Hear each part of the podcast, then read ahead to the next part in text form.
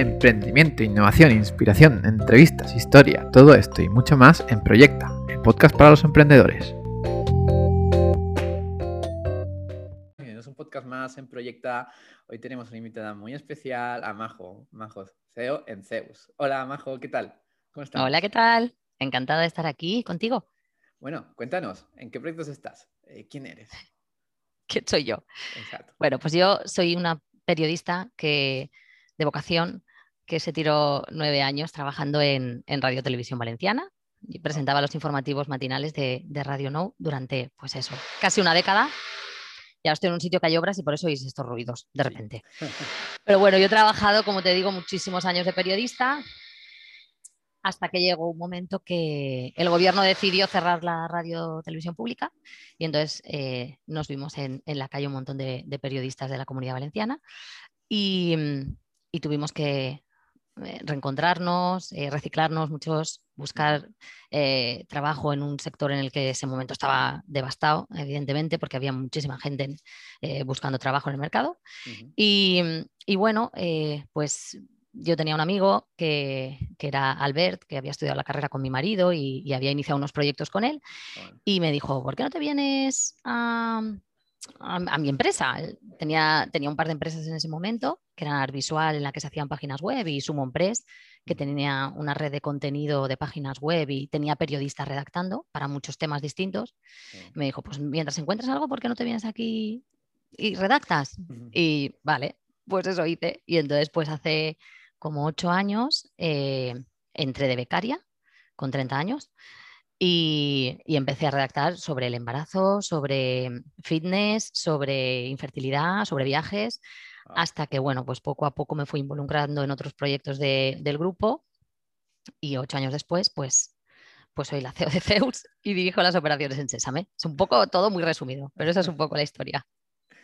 Y bueno, ¿qué, qué, qué te animó ¿Qué, te animó pues al emprendimiento o a co-crear ¿no? con, Zeus mm. que estuviste, me dijiste fuera de micros que estuviste antes de la idea de Zeus, ¿qué, te animó?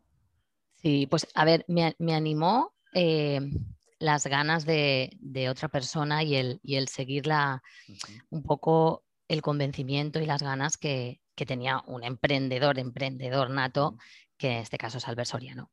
Eh, la parte que, que, que yo contribuí es a organizar todo con él, a crear, a, que esa idea, que él es el que tiene las ideas, acabara materializándose, a evolucionarla.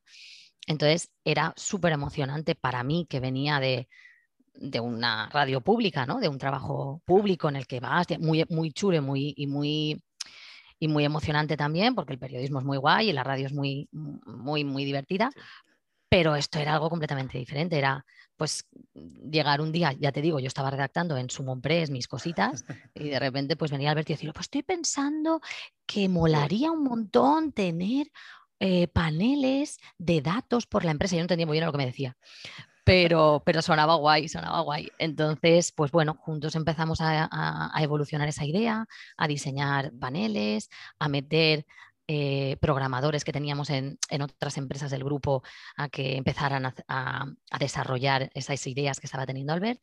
Y como muchas veces, pues, pues la casualidad hizo que un, cliente muy importante de, otra de las empresas de, de Artvisual eh, que vino a las oficinas, pues viera que teníamos por ahí un montón de televisiones colgadas con, con dashboards con datos y nos dijera, oye, ¿y yo no puedo dirigir mi empresa también así? Y entonces fue cuando tanto como al, ver como yo nos dimos cuenta de que, ostras, espérate, que esto igual interesa a los demás. No es algo solo que, nos, que nosotros veamos con valor.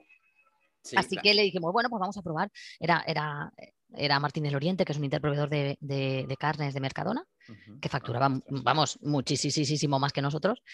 Y le dijimos, bueno, vale, pero bien, vamos a ver. Y, bueno, ya, ya nos fuimos eh, con nuestros JPGs, porque en ese momento solo eran imágenes los, los dashboards que teníamos, salvo los nuestros, los que nos habíamos construido para nosotros.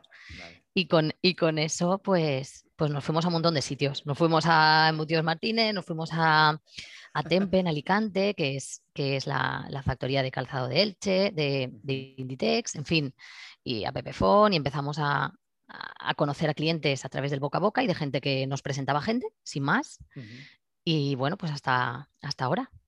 Qué bueno. Sí, yo, yo recomiendo ver, los paneles porque la verdad que sí, que, que da mucha impresión y, son muy, muy, muy útiles. Luego hablaremos de ello. ¿Y tú, tú te consideras emprendedora o en este caso no? Yo eh, no, no, me considero que no tengo, no, no, me da miedo ningún reto, nada que se me ponga por delante. Entonces, como eso es una característica bastante de emprendedor, eh, pues, pues en, en, algún, en algún punto me podría considerar. Eh, sí, que, sí que es verdad que probablemente sea, por lo que yo he visto en, mi entorno ¿no? y emprendedores que he conocido y tal, demasiado metódica, organizada y demasiado cauta a veces para, para tener ese espíritu de arriesgarte que se necesita muchas veces cuando, cuando emprendes, ¿no? Eh, ahora mismo las decisiones que, que, tomamos cuando ya tenemos eh, pues casi 120 personas en el grupo, sí, que, sí que son ya de, decir, ostras, espérate, es que las, las cosas que hago o las, o las decisiones que tomo pueden afectar, para bien o para mal, a 120 personas. Entonces, esa, esa fase de emprendedor inicial la veo, mm, me veo menos identificada, pero, en, pero en la de gestor, emprendedor gestor, eh, pues sí, pues sí, porque, porque cuesta y duermes poco por las noches a veces y, te arriesgas. De, de, empresaria, ¿no? Imagino. Eh, casi, casi, casi, casi que sí. Yo siempre digo que, bueno, yo no, no puse, eh, lo cuento muchas veces en, las entrevistas, eh, pues cuando empiezas un proyecto tienes que crear una empresa, pones dinero, ¿no? Pones, pones avales y pones cosas, yo no los puse porque era Albert el que, el, ese Albert, vaya, el, socio mayoritario de todas las empresas, pero sí que puse muchas horas, muchos desvelos, muchos sueños. Eh, de hecho, eh, Zeus empezó en 2010, eh, la fundamos en 2016 y yo tuve un hijo una hija en 2017 y un hijo en 2019. Con lo cual, todo el crecimiento de todos esos inicios de, la empresa fueron embarazada, eh, con un montón de viajes en, AVE a Madrid y a Barcelona, con, con mis JPGs y con mi, y con mi super tripa. Y, bueno, pues, pues no es dinero, pero de alguna forma también es algo que tiene mucho valor, el, poner esas esperanzas en, en un proyecto. Sí, sí. Y, tener un hijo cambia en la forma de ver eh, pues, tu negocio. La verdad es que a, mí no. A ti no. A mí no. Yo siempre, yo siempre, siempre he sido muy, muy comprometida. Cuando yo dirijo, ahora que dirijo eh, proyectos, pero cuando no los dirigía también. Entonces, para mí, el, para mí el trabajo forma parte de mi familia y mi familia tiene que formar parte de mi trabajo. Entonces, eh, mi hija muchas veces está por aquí o yo estoy en casa y tengo que trabajar y ella lo sabe y, la mami en la oficina y no es algo que me suponga nada. También, además, nosotros flex, conciliamos mucho y somos muy flexibles y, no, no, es un, no es un agobio para nada el tener que, estar con mis hijos. No, no, no me, la verdad es que no, no me ha supuesto nada. Sí, sí, es que lo, preguntan otros emprendedores y, sí que le, ha supuesto un cambio de madurez. Y sobre todo de cómo las cosas, por eso te lo he preguntado, sí, sí, sí. sí. no, eh, yo más, eh, mm, lo, único que sí que puedo haber sentido es un poco la responsabilidad de, que Candela, en este caso, que es la chica, ¿no? que parece que en el mundo tecnológico las chicas tienen menos protagonismo y, cada vez pues, eh, se va viendo más en, los, los, cargos directivos, pero no es tan habitual, pues esa responsabilidad de que el día de mañana pues estoy orgullosa de que su madre viajaba mucho y trabajaba mucho, pero de alguna forma pues abierto, le ha abierto también o ha formado parte de abrir un caminito. Entonces, eso, es, esa parte sí que, sí que me nació al tener los niños. Qué bueno, qué bueno, qué bueno. De ahora sí, vayamos. ¿Qué es Zeus? Ya nos cuenta un poco cómo surgió la idea, pero ¿qué es Zeus? Sí.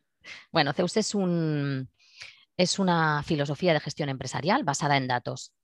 Nosotros no tenemos un producto, nosotros hacemos proyectos a medida porque sabemos que las soluciones de business intelligence que hay en el mercado se, quedan cortas muchas veces porque son estándares, entonces son potentísimas, pero para determinados usos no llegan. Si tú quieres construirte un video wall de 24 metros, como hemos hecho nosotros con algún cliente, no puedes construírtelo con Tableau, con Click o con Power BI, que son los softwares que se utilizan normalmente para el análisis de datos. Tienes que construir algo a medida. Entonces, eh, hay un nicho ahí que es, que es pequeñito y que, y que, a veces no se entiende, pero que nosotros ocupamos y que de hecho hace falta cubrir porque tenemos muchos clientes y la mayoría de nuestros clientes tienen todos los softwares de BI del mercado, pero les acaba faltando esa parte en la que además nosotros aportamos el know-how de cómo tienes que visualizar tu información. Porque muchas veces las empresas eh, contratan o cogen un software eh, y ponen a sus analistas o a sus programadores, ala, construyeme un cuadro de mandos. Pero no tiene, esa gente no tiene por qué saber de negocio, no tiene por qué saber de reglas de diseño, no tiene por qué saber incluso del hardware que tienen que utilizar, qué tipo de personas lo tienen que ver. Y nosotros, aparte del desarrollo tecnológico, porque nosotros lo desarrollamos todo, aportamos esa consultoría, aunque no nos gusta llamar consultoría, pero bueno, sí, es esa parte en la que em, nos sentamos con los clientes y decimos, vale, ¿cuál es el problema que tienes? ¿Qué necesitas mejorar? Pues tenemos que hacerlo de esta forma. Pues el cuadro de mandos tiene que ser para esta gente o de este tamaño o usarlo con esta frecuencia o los datos con esta periodicidad. Entonces, ese aporte de valor es el que, el que ha hecho que empresas muy grandes confiaran en nosotros. Entonces, somos una mezcla entre consultoría, desarrollo tecnológico, Zeus. Vale. ¿Qué, qué, diferentes áreas de modelo, qué diferentes modelos de negocio tenéis para, Nosotros trabajamos con todos los sectores, o sea, hemos hecho cuadros de mando de mm, todo tipo, desde comerciales hasta marketing, hasta logística, financieros, eh, retail, e-commerce, eh, todo, todo lo que te puedas imaginar.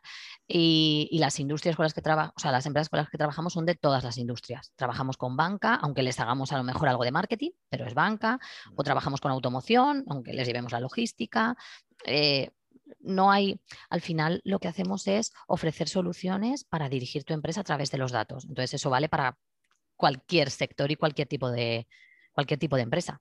Ya, vale, genial, genial, genial, genial. Y ahora vayamos a, un punto. ¿Cuándo fue que, Alberto eh, dejó de ser SEO de, Zeus? Y, y, qué significó para ti que te nombrara a ti? Pues sí que fue un, sí que fue un paso muy generoso por su parte. Él siempre, él dice muchas veces, si me escucha esto, no sé qué le parecerá, pero bueno, él siempre dice que él no, el CEO es Chief Executive Officer, ¿no? E, el que ejecuta de alguna forma, ¿no? Entonces, él es una persona ultra creativa.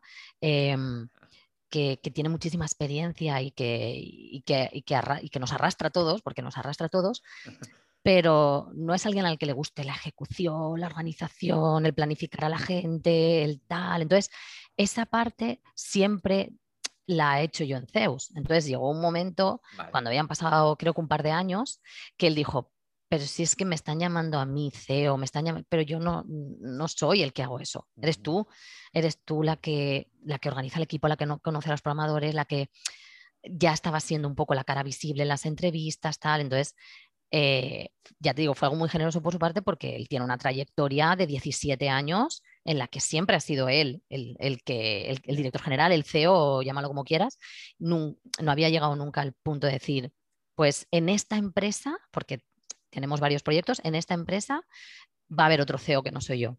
Entonces, bueno, pues la verdad es que fue muy guay, mm, una responsabilidad muy grande, porque mientras lo estás ejerciendo, pero no lo han dicho oficialmente, pues parece como que, bueno, si algo falla no pasa nada, ¿no? Porque total, yo no era la que lo tenía que hacer. Pero cuando de verdad te dice, claro, pero cuando de verdad te dicen y, lo dices público y cuando te hacen entrevistas el cargo está ahí a tu lado, pues, pues pesa, la responsabilidad es muy, muy grande. Sí, sí, sí, sí. ¿Y Alberto qué es más? ¿Un creador de cohetes? Sí. Para él es, Él es, es, una mente ultra inquieta que, que siempre nosotros siempre decimos que va años por delante de nosotros. Entonces, a veces le entendemos y a veces no. cuando le entendemos, genial. Y cuando no, pues se tiene que esperar un poco a que captemos lo que nos está diciendo o nos tiene que arrastrar mucho. Es, pues tiene muchas ideas, eh, le encantan arrancar proyectos y, y verlos evolucionar, pero cuando ya están evolucionados o cuando ya están encaminados, lo que necesita es crear otro crear otro, crear otro. Entonces, por el camino, tiene que ir dejando personitas, pues en este caso como yo, que, de alguna forma pues gestionen y, acompañen la evolución de, las ideas que él ha tenido previamente. ¿Y qué grandes retos tienes día a día, Muchos, muchos, muchos. Em, por poneros un poco en contexto, nosotros somos ahora mismo dos empresas principales, que son Zeus y Sésame. Sésame es un es un software de gestión de recursos humanos que ha crecido mucho. En 2019, como sabéis, se puso en marcha la ley de control horario, con lo cual de repente el gobierno dijo, todas las empresas de España necesitan obligatoriamente ponerse un software como este, o sea, como Sésame, claro, como... Claro, para, nosotros fue un, una barbaridad, una barbaridad, una explosión en equipo, en recursos, en, en facturación, fue una auténtica pasada. Entonces, Sésame que hace un par de años era un, proyecto menor nuestro, de repente se, ha convertido, pues mm, prácticamente se come a Zeus. O sea, es, es, sí, es enorme. Entonces, esta empresa más Zeus más Summon Press, que es la que te he contado de los portales, eran las tres marcas más potentes eh, hace mm, medio año. Hace muy poquito vino un, un inversor, una empresa, y nos dijo, oye, mm, esta empresa que tenéis aquí, que no le hacéis mucho caso, que es Summon Press, porque claro, Zeus y Sesame ya estaban cogiendo el protagonismo, eh, ¿queréis venderla? Y, dijimos, pues, no sé, ¿cuánto me das? Y bueno, al final llegamos a un acuerdo y hace un par de meses vendimos Summon Press. Vendimos Summon Press por 6 millones y medio de euros. Entonces, justo en ese momento, nosotros estábamos a punto de mudarnos a las oficinas en las que estamos ahora. Donde estamos ahora son unas oficinas que son, eh, si, conocéis la zona, bueno, en la Marina de Valencia hay una zona que es eh, donde están las bases, que son naves enormes de 3.500 metros cuadrados, que era donde estaban los equipos de vela del America's Cup, cuando aquí se celebró la America's Cup en Valencia. Pero estos edificios se quedaron aquí y, nunca, nunca se, utilizaron. Entonces el gobierno los sacó a concesión pública, en fin, nosotros nos presentamos hace un par de años, eh, justo luego vino la pandemia, bueno, una movida, tienes que presentar un proyecto de innovación, o sea, te lo tienen que aprobar el, gobierno valenciano porque tiene que ser, no, no, no, es me vengo aquí y ya está, tienes que presentar un proyecto que contribuya a la ciudad, al ecosistema, bla, bla, bla. Y, y justo nos lo concedieron, nos venimos y a la vez nos, eh, nos propusieron la venta de Summon Press, que gestionar una venta también es muy complicado, a la vez Sésame despegando como un cohete y a la vez Zeus, pues al nivel en el que ya estaba. Entonces, preguntas, ¿cuáles son mis retos del día a día? Pues de todo eso que te he contado, elige el que quieras, porque a todos nos enfrentamos todos los días, porque aparte... Em, gestionar Ahora para nosotros, antes estábamos en unas oficinas de, que tenían mil metros cuadrados, pero, pero bueno, que estaban en el centro de Valencia y eran unas oficinas normales y corrientes. Ahora aquí nos vemos en, una nave enorme, que además tenemos cocina, que cocinamos para los equipos, que tenemos gimnasio, que tenemos servicios, que hay que saber que no sabíamos ah, gestionar todo esto, no sabemos cómo se hacía una cocina, mm, contratar un cocinero, eh, los stocks, en fin, un montón de retos a los que no nos, no nos imaginábamos que nos íbamos a enfrentar y que día a día son unos nuevos. Y ahora la gente se sube a la terraza y programa. ¿Y qué pasa? ¿Pasa algo? No, pero hay que poner wifi en la terraza. ¿Y cuánto tiempo pueden estar? Y ah, tienen que estar fichados, lo dejamos flexibles, no sé, ah, eh, mini cosas a veces A, las que, a las que nos vamos haciendo frente conforme van apareciendo. Bueno, pero son, importantes, ¿no? Sobre todo para, el trabajador, ¿no? Que se sienta a gusto, sí. ¿no? Sí, la verdad es que el cambio aquí ha sido una pasada. Nosotros nos lo imaginábamos de una forma, em, el equipo directivo, pues, pues eso, imaginamos, ah, la gente con los portátiles y podrá programar en la terraza y de cara al mar y tal, pero tampoco sabes, hasta que no llegas aquí, no sabes si el equipo lo va, lo va a aceptar así, porque además esta zona está muy alejada de donde estábamos antes. El centro tienes bajo el supermercado, tienes un montón de restaurantes, aquí no. Entonces, claro, el venir aquí al equipo al principio tampoco le, le decía mucha gracia. Una vez estamos aquí, vamos, estamos encantados, encantadísimos. ¿Y cómo es dirigir al mismo tiempo tantos proyectos? Pues ¿Cuál, tú crees que son las claves para no volverte loca? El equipo, el equipo, tener un equipazo como el que, como el que tenemos. Em, una de las cosas más complicadas en estos últimos años ha sido gestionar el crecimiento, porque cuando sois poquito, cuando somos poquitos, cuando éramos poquitos en Zeus o cuando éramos poquitos en Sésame, poquitos te hablo de ocho personas, ah, que no hace tanto tiempo, ocho o diez, pues tú conoces a, tú conoces a todos, tú sabes eh, cómo transmitirles eh, la manera que tú crees que se tienen que hacer las cosas en todos los sentidos, estás, entre comillas, ¿no? Pues dando ejemplo, ¿no? O sea, yo siempre pienso que la gente trabaja por imitación, no es lo que yo diga, es lo que yo veo que hacen. Entonces, si, si a sus managers los ven haciendo una cosa, pues la gente hará esa cosa. Pero cuando creces, claro, te tienes que asegurar de ir poniendo escalones por, el, por debajo o por el medio o como queramos llamarlo, que tengan la suficiente cultura empresarial como para transmitirla, porque si no, eh, se puede perder lo que para nosotros es fundamental, que es eso, que es esa,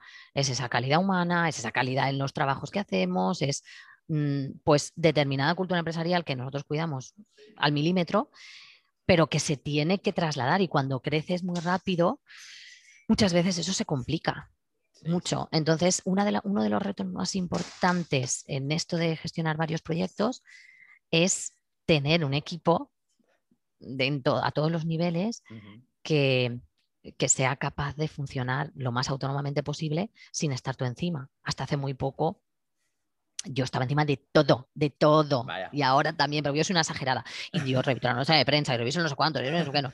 ¿Te, cuesta delegar, Majo? Mucho, sí, sí, sí. Pero he aprendido, ¿eh? Y hay que aprender. Sí. sí me cuesta, pero hay que, hay que aprender y hay que hacerlo porque, porque si no eres un stopper también para el crecimiento de, de la empresa. Entonces, mm, pero bueno, también tienes que encontrar a la gente adecuada para que tú puedas delegar. Sí. claro, si te fías, pues ya está. O sea, si te fías. Mm, es difícil encontrar. Es más fácil. Pues es muy, por mi experiencia, es muy, muy, muy complicado captarlo. Creo que es más fácil formarlo. Vale. Es decir, eh, nosotros hemos, eh, hemos, tomado a veces decisiones de contratar em, pues managers ya muy formados y con mucha experiencia, que vienen de otras, de otras empresas y que, y que cuando llegan aquí, claro, tienen, tienen que adaptarse a nuestra manera de hacer las cosas y a veces eso choca, a veces no, a veces ha funcionado muy bien y genial, pero a veces no. En cambio, el equipo que tú tienes desde hace tiempo o el que ha entrado de, de becario, como aquí yo no sé, te diría el porcentaje, pero el 75% de la plantilla es gente que entró de prácticas. Entró de prácticas, yo entré de prácticas, por ejemplo, el que entró de prácticas hace muchos años o hace poco y, van, y van cuajando y entonces pues se van quedando. Pero porque, porque esa gente aprende desde el principio la, forma en la que, o la cultura de empresa que, que nosotros llevamos dentro. Entonces, no hay que readaptarla. Eh, ha crecido así, es lo que me pasó a mí. Yo, yo dirijo la empresa como la dirijo, aparte por la experiencia previa que pudiera tener en, mis anteriores trabajos, pero porque he aprendido de lo que he visto aquí, de lo que tiene importancia aquí, de lo que se valora aquí, de lo que se critica aquí, de las líneas rojas. Y eso cada empresa tiene su librito. Y cuando uno viene con un librito muy interiorizado de fuera, pues a veces acoger el nuevo librito no es fácil. Entonces, yo creo que es más fácil esos managers em, que vayan surgiendo de la propia plantilla que cuando te tienes que enfrentar a, captarlos de fuera. Y bueno, eh, ¿cuál, ha sido el momento dentro de Zeus que más incertidumbre ha habido y cómo has salido de, ello? Pues probablemente fue al principio del todo, porque como te digo, eh, cuando nació Zeus, em, la empresa más, mm, con más personal del grupo era Arvisual. Visual era una empresa que se dedicaba a hacer páginas web, era la matriz, la primera empresa que montó Albert, que se dedicaba a hacer páginas web, que hacía marketing online para clientes, etcétera. Y era la más importante, en la que estaban pues todos los recursos y los programadores y los consultores y los PMOs que estaban desde el inicio. Entonces, cuando Zeus empezó a despegar, pero sin que todavía fuera un pepino, pero cuando ya veíamos, ostras, esto tiene sentido, aquí mucha gente está interesada en lo que, en lo que estamos nosotros ofreciendo. Tuvimos que decidir vale, pues vamos a cerrar Arvisual porque el, el, desarrollo de webs y el marketing online, pues no tenía, no, veíamos que tuviera tanto futuro como, como podía tener el dato, el data, lo que nos dedicábamos en Zeus, y, y tuvimos que tomar la decisión de, vale, aquí tenemos un equipo de, pues no sé si en ese momento 40 personas, y decidir, todas estas personas las vamos a migrar a Zeus y a Summon o a Sésame, que era incipiente también en aquel momento, y vamos a cerrar al visual. O sea, lo que, a, lo que se, a lo que se ha dedicado el grupo desde los inicios, desde hace 17 años, vamos a, decidir que tenemos que hacer foco en Zeus. Entonces, eso, eso fue muy, muy complicado porque el gestión, la gestión de cerrar una empresa es muy complicado. Además, nosotros no traspasamos la empresa, ni la vendimos, ni pasamos a los clientes. Lo que hicimos fue hablar con todos ellos, gestionar su salida, buscarles otros proveedores. Hay algunos que todavía nos los hemos quedado pues porque te sabe mal o por relación o por lo que sea. Eh, y apostar por algo que, como te digo, para nada estábamos facturando como visual como para poder eh, hacernos cargo de todos esos equipos, pero apostamos. Y la verdad es que no salió bien, afortunadamente. pero fue, fueron decisión muy, sí, pero fue una decisión muy complicada. Además, tenías que, de repente, imagínate, claro, yo, yo había entrado de becaria, ¿vale? Em, de repente me puse a crear Zeus con Albert. Pero claro, yo llevaba poco tiempo en la empresa y habían otras figuras dentro de Arvisual que llevaban muchísimos años y que tenían responsabilidad, pero al tener que pasar a Zeus, pasaban a estar con en mi equipo. Entonces, había, había, claro, había que gestionar eso muy bien porque, claro, la gente que lleva muchos años y que tiene cargos y responsabilidades y de repente tener que empezar otra vez de cero al cargo de Majo, que acaba de entrar, ¿qué tal? O sea, era, fue, fue, fueron, fue complicado, pero a la vez fue muy fácil, ¿eh? O sea, no, no, hubo, no hubieron dramas, ni ¿No hubieron... Que la gente... No, la, eh, siempre hay algún caso, pero, pero la gente tuvo mucha responsabilidad y entendió muy bien las decisiones de, que, se, que se tomaban y por qué se tomaban.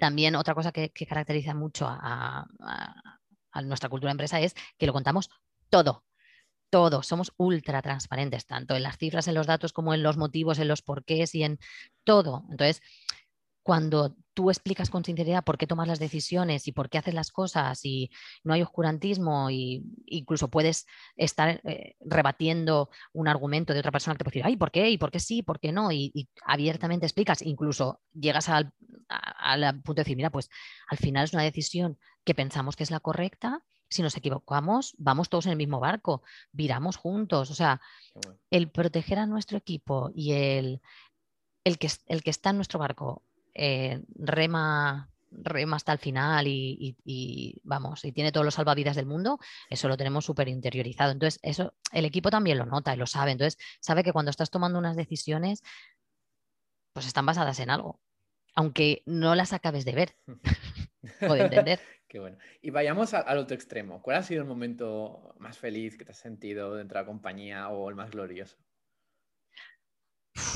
Hay varios. En los últimos tiempos hay muchos. El, venirnos aquí a la Marina eh, ha sido un paso muy, muy, muy, muy grande. O sea, tú piensas que aquí, hay seis naves y, luego enfrente está Lanzadera, que es Lanzadera. O sea, es Mercadona, ¿sabes? El, el que nosotros de estas seis naves que hay aquí seamos una de ellas cuando somos una empresa de Valencia, sin inversión, que lo ha aceptado con lo que gana, eh, con sus propios ingresos y con lo que vende, que estos tan pequeñitos como somos nosotros, eh, pues hayamos conseguido estar aquí y tener una voz y, representar o intentar representar eh, de alguna forma un, ecosistema innovador, un, emprendimiento, una manera de entender el trabajo, que es lo que intentamos hacer aquí, porque para eh, mudarnos de oficinas nos podíamos haber ido a otro sitio, o sea, al venirnos aquí tiene un motivo. Podíamos haber estado en cualquier otro sitio en el centro que seguramente nos costaría menos, porque claro, aquí cuando entras, esto no está así tan bonito como, como ves ahora de fondo. aquí ha habido una inversión muy, y hay una inversión muy, muy, muy grande para reformar todo esto. O sea, todo ese esfuerzo no era solo porque nos tuviéramos que cambiar de oficinas porque no cabíamos, es porque creemos en algo, creemos en, que estar aquí va, va, a servir para contribuir a, que de alguna forma Valencia pues, tenga un papel más importante en, en este ecosistema emprendedor. Entonces, ese momento de venirnos aquí yo creo que es de los más emocionantes porque además es un, es un trayecto muy largo. Nosotros presentamos el proyecto en agosto de 2019, nos lo aprobaron mucho tiempo después, luego tienes que pasar un montón de trámites, burocracia al final, esto es público, entonces tienes que pasar por no sé cuántas administraciones. Entonces ese momento en el que nos dan las llaves, nos venimos aquí, lo primero que hicimos fue hacernos una paella, bueno, es, eso, eso fue muy, muy guay. Y luego, pues, la, por ejemplo, la venta de Sumon Press también fue algo muy, muy, muy chulo. Además es que no sobrevino, no, no era algo que habíamos buscado ni nada.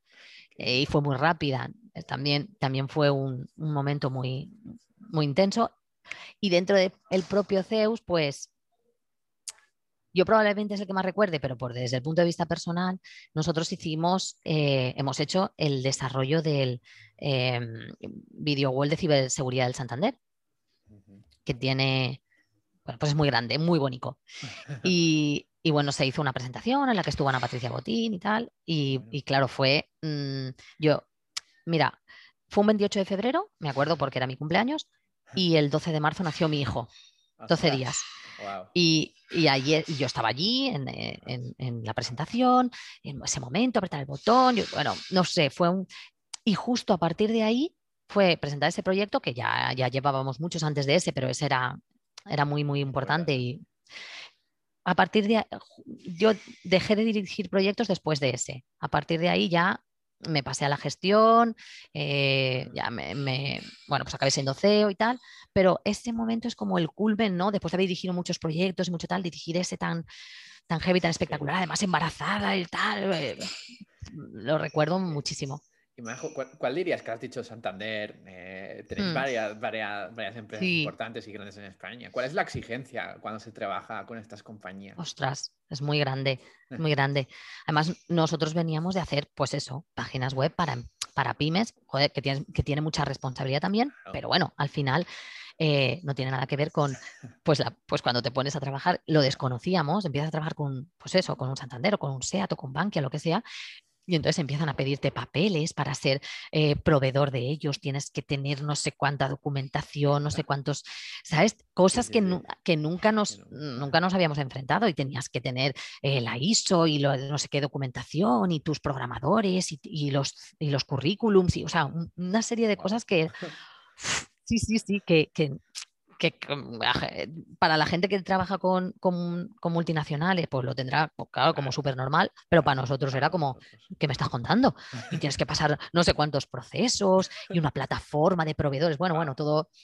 Y, luego cuando, cuando te pones a trabajar con, con multinacionales, cuando ya trabajas en el proyecto, la exigencia es grande, pero no es más grande que la nuestra. Porque al final nosotros trabajamos con, con departamentos. Evidentemente, tú, cuando nosotros hacemos, eh, pues por ejemplo, eh, toda la control tower de, logística de SEAT, ¿vale? Toda, toda, la monitorización de datos de la logística de SEAT la hemos hecho nosotros.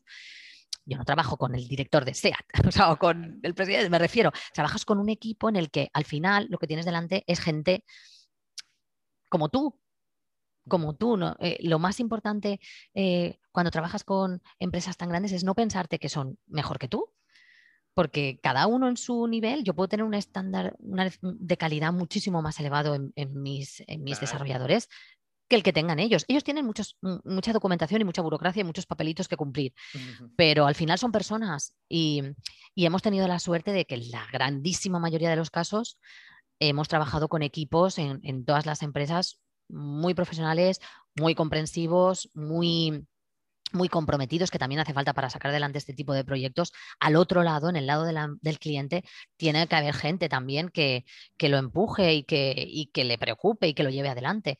Y de hecho, eh, la mayoría, 98% de los clientes que, que, tenemos, lo siguen siendo a día de hoy porque seguimos trabajando con ellos, hacemos más proyectos, en muchísimos casos acabamos teniendo una relación personal, como te digo, también hay esa parte de consultoría, asesoramiento, entonces eso más que un proveedor cliente, te acaba convirtiendo en un partner.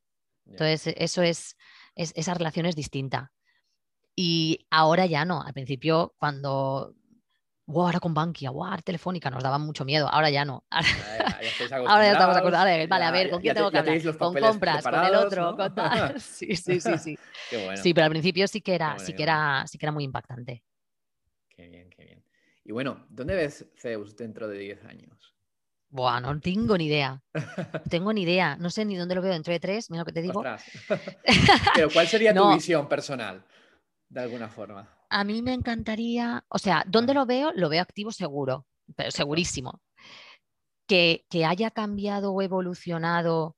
A mí me gustaría que se reforzara nuestra, nuestra imagen de expertos en, en el desarrollo y en la conceptualización de, de command centers, que no hay mucha gente haciéndolos, y que pues, nos llamaran de Dubái y de, de, Japón para que tuviéramos que ir, coger un vuelo y ir y, y, hacer pues mega command centers y super video walls en, en empresones como los que hacemos aquí en España, pero en todo el mundo. Que de alguna manera se reforzara todavía más ese, esa descripción nuestra de expertos en, la, en el desarrollo y la conceptualización de mega command centers. Así me imagino. ¿Y ya, ya vais por el camino? ¿Ya tenéis alguna multinacional así?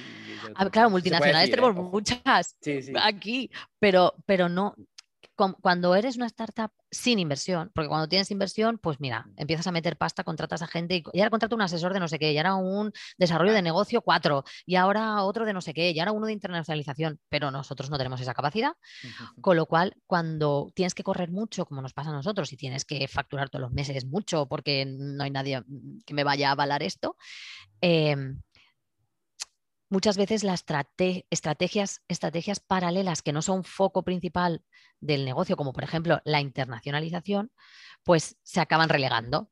Y se acaban relegando y se acaban relegando. Y como tenemos mucho trabajo en España y no tenemos mucha gente para dedicar a otras cosas, pues no ponemos el foco en internacionalizar, cuando deberíamos hacerlo. Y lo haremos. Y estamos en ello. Estamos en ello. Pero, pero no se hace no por, no porque no sepamos qué hay que hacer, sino por, en realidad por tiempo, por tiempo y por, y por recursos. Claro, necesitas tener a alguien internacionalizarnos cualquier cosa. Me puede salir de casualidad como, como no sé, pues he trabajado en Portugal con, con Kia eh, y hemos trabajado con clientes fuera de España, pero nada premeditado, nada buscado y estratégicamente pensado. Pero eso hay que ponerse ya. Vale, vale. Esperemos que en unos años pues, tengamos otro podcast y ya me has dicho, nos hemos internacionalizado. Te diga, eh, estoy en Dubái en mis oficinas nuevas. en Los Ángeles. Amajo, tú que nos has contado que no, no habéis recibido inversión, entonces, ¿cómo, cómo lo habéis hecho pues, para conseguir los primeros clientes eh, sin inversión? ¿Y, cuáles son las claves y los consejos que nos darías? Mm, trabajar eh, bootstrapping como lo hacemos nosotros es mega difícil. Muy complicado y a veces muy doloroso, pero, pero es una decisión que tomamos, por una vez lo aceptas y, tus financieros y tus administrativos lo aceptan. Eh, es una decisión que tomamos conscientemente eh, porque nos permitía libertad. Y yo sé que hay Venture Capital que te deja mucho margen y que aunque seas socio de tu capital no se mete en las decisiones y tal, pero por ejemplo cosas como meterse en este fregado que es la Marina y en esta sede de todos estos millones y toda esta inversión, pues probablemente no te la soporta ningún venture capital que tengas en tu empresa, que tengas en tu cap, table. Entonces, nosotros decidimos que queríamos poder seguir haciendo cosas como estas em, y para eso, de momento, no habíamos encontrado ningún partner en el camino que, estuviera tan loco como nosotros. Entonces, lo teníamos súper claro y, desde hace muchísimo tiempo avanzamos en ese camino eh, que, cuesta, que cuesta mucho, pero también es muy responsable, porque cada eurito que gastas y cada eurito que ingresas se valora muchísimo, muchísimo. Que yo no digo que, los que tengan inversión no lo hagan, ¿eh? por supuesto, porque además tienes ahí encima ¿no? un, un inversor que de alguna forma te obliga. Pero este, eh, tienes que tener financieros, además, muy buenos, que los tenemos, que, que te consigan financiación bancaria, porque evidentemente también la necesitas, pero que sepan negociarla lo suficientemente bien como para, como para que no sea una soga en el cuello. Y eso lo tenemos. Y, y luego gente muy comprometida que entienda que ahora mismo en el mercado y sobre todo en el tecnológico hay ofertas, por ejemplo, para, desarrolladores, pero para todo, ¿eh? altísimas, porque ahora mismo el mercado eh, está muy complicado, pero que entiendan que esas, muchas otras empresas pueden ofrecer esas barbaridades de dinero porque tienen detrás 3 millones, 2 millones, 5 millones de alguien que les ha metido y se ha hecho, toma, monta un equipo. Pero nosotros tenemos que generar una cultura de empresa y un entendimiento de, la idiosincrasia que, tiene nuestra, nuestro negocio lo suficientemente fuerte como para que entiendan dónde están y hasta dónde se puede llegar y hasta dónde no. Y gestionar ese equilibrio no es fácil, pero bueno, si nosotros lo hemos conseguido. Ya. ¿Te cuesta retener el talento luego? No, retenerlo no. Ahora cuesta captarlo. Captarlo. Ahora cuesta. Desde hace unos meses ahora se nota una barbaridad. Muchísimo, pero lo noto yo y lo notamos todos, todas las empresas tecnológicas con las que, con las que hablo últimamente. El tema de conversación es ese, porque hay muchísima oferta. Lo, lo, es, por una parte es, es, es, guay, eh, bueno, pues la opción del teletrabajo, el remoto y tal, pero claro, eso también implica que te pueden ofrecer trabajo de todos los sitios del mundo. Entonces, eh, hay muchísima oferta y el que te puede hacer una oferta de Los Ángeles probablemente te va a pagar más que uno de Valencia. Entonces, eso, la captación sí que está siendo, lo, o sea, lo conseguimos, pero, estamos, pero noto muchísima diferencia respecto a hace meses, mucha. Afortunadamente para los programadores, pero bueno. Ya, ya. claro, claro, es que esto es a vuelta. y bueno, ya, la última pregunta. Ya, ya, ya, te dejo. Eh, eh, ya es más libre. Eh, consejos que les quieras dar a las personas que nos escuchan, que son emprendedores, eh, algún libro, alguna serie que te sirva para desconectar. Bueno, de serie, de serie, yo si no la han visto recomendaría Silicon Valley. O sea, es, es muy guay, es muy guay, es muy americana y es muy del ecosistema de allí, pero está guay porque, porque se hablan de términos y se comentan situaciones, que es verdad que Silicon Valley es otra, es otra historia, en España no, eh, las cosas no se hacen igual, pero da igual, se habla de los equities y de los programadores que entran sin, sin cobrar porque quieren al final ser parte de la empresa. Y además cada capítulo tiene, tiene como el nombre de, terminología startup, inversora y tal. Entonces, a mí me gustó, me gustó mucho. Además, la vino hace mucho y, dije, ostras, yo qué sé, para iniciarte un poco y entender determinadas cosas es, está chula y es muy divertida. Y luego lo que, lo que recomendaría es ser súper fiel a lo que piensas y, a lo, y en lo que crees. Y, ser buena persona por encima del dinero, de, de, los porcentajes y de, y de, los capitales, que da igual. O sea, ser súper... Y eso, mira, es una cosa de las cosas que he aprendido aquí pero me la he interiorizado tanto que, encaja mucho con mi manera de, entender las cosas. Hay que disfrutar del camino. O sea, esto, esto tiene que servir al final para cuando pasen muchos años y mires atrás y cuentes la historia a tus hijos o a quien sea o a tus vecinos, pues que haya sido algo divertido, que haya sido algo de lo que te puedas enorgullecer, que no hayas dado ninguna puñalada a nadie, que, que por lo menos todo lo que hiciste lo hiciste convencido de que era lo correcto. Y es muy difícil ¿eh? muchas veces hacer ese tipo de cosas. No porque se te pongan a mano pegar puñaladas a todo el mundo, que no es el caso. pero, bueno, pero emprendimiento hay mucho. Bueno, claro, claro, sí, no, no, no, puede, puede, ocurrir, pero, pero no porque aquí, por ejemplo, es una chorrada, ¿vale? Pero una de las cosas que, que, nosotros siempre, cuando tienes que hacer un viaje eh, a Madrid, a donde sea, a una reunión con un cliente o tal, no sé qué, es una chorrada, pero nosotros siempre vamos de dos en dos. No vayas solo, porque no mola, tienes que compartirlo. Y cuando acabas la reunión, te vas y te tomas algo por Madrid y haces. Y es un esfuerzo económico, porque al final son dos viajes en vez de uno. Pero esa gente es, esas personas que van a esas reuniones o a esos acuerdos y crecen mucho más como, como persona cuando lo comparten muchísimo más, porque luego vienen aquí y lo cuentan más emocionados y, es más fácil compartirlo cuando no he sido yo solo que me he ido a una cosa, no, no, aquí lo hacemos todo juntos. Entonces, eso es un mini detalle, pero ese tipo de acciones, o por ejemplo, nosotros eh, en el confinamiento tuvimos que hacer un ERTE un ERTE de dos meses, pero nosotros eh, podíamos, Sésame estaba disparado como un cohete, eh, luego teníamos un Press que había bajado mucho de, en, ese momento em, de ingresos y Zeus que era muy complicado sacarlo adelante en confinamiento porque nosotros vendemos en persona. Nosotros no vendemos online, nosotros enseñamos los dashboards, traemos a los clientes, entonces claro, estando encerrados era muy difícil pero la decisión que se tomó. planteado en venderlo online, en una videollamada? Ah, no, ahora sí, ahora nos ha obligado la pandemia. Vale, sí, sí, sí, ahora, ahora prácticamente todo lo hacemos online, pero claro, en ese momento no, ni estábamos ah, preparados para eso, ni nos enfrentamos de repente a, perdona, que no me puedo ir a Madrid, que no puedo ir a Barcelona, que no viene la gente a mi oficina, no sabíamos cómo gestionarlo. Y entonces la decisión lógica era, vale, pues eh, ERTE en Summon y en Zeus, pero Sésame puede seguir adelante, ¿por qué? Pero no, lo que hicimos, conjuntamos a todo el equipo y dijimos, no, vamos a hacer un ERTE parcial, o sea, la gente venía a la mitad del trabajo para todas las empresas. Porque sí, pues porque somos un grupo y, no es justo, ah, yo porque como estoy en Sésame, yo sí, y tú que estás en Zeus, tú no. Entonces nos juntamos todos, hicimos una mega videoconferencia, estamos todos encerrados, eh, en la que explicamos muy bien por qué, dijimos cómo lo íbamos a hacer, que íbamos a... Eh, intentar que durara lo menos posible, que fueran dos meses, que si podía ser menos que fuera menos, que todos los meses íbamos a ir contando cómo iban los ingresos y los gastos para que, y así lo hicimos. Entonces, ese tipo de cositas, pues son, pues es calidad humana. Y, y cuando tú emprendes una empresa, pones de ti. Y al final la empresa destila lo que tú eres. Entonces, lo que destile que sea bueno.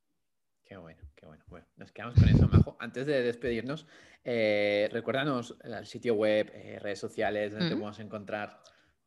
A ver, en LinkedIn, en LinkedIn estoy muy activa. En LinkedIn, nada, Majo Castillo, y me encontráis enseguida y hago muchos vídeos y muchas historias y hago muchas, muchos vídeos formativos de data y tal. Y además contamos muchas cosas de la Marina, que es muy divertido. Y en, y en redes sociales, en, en, Instagram, en Inside, Inside, como dentro, Inside Zeus Data. Y luego de Sésame, tanto Sésame HR en LinkedIn como Sésame HR en Instagram, lo podéis encontrar también. Somos muy activos en, en, redes y eso, o sea que es, yo creo que es divertido seguirnos. Junto, junto con las páginas web, ¿no? Sí, la web zeus.vision que el dominio es un poco raro, el dominio es punto .visión, no es .com ni .es, es punto .visión. Entonces la web es zeus.visión y sesame es sesametime.com. Pues nos, quedamos con eso. También recordar a la gente que se suscriba al podcast para atraer emprendedores. Sí, claro.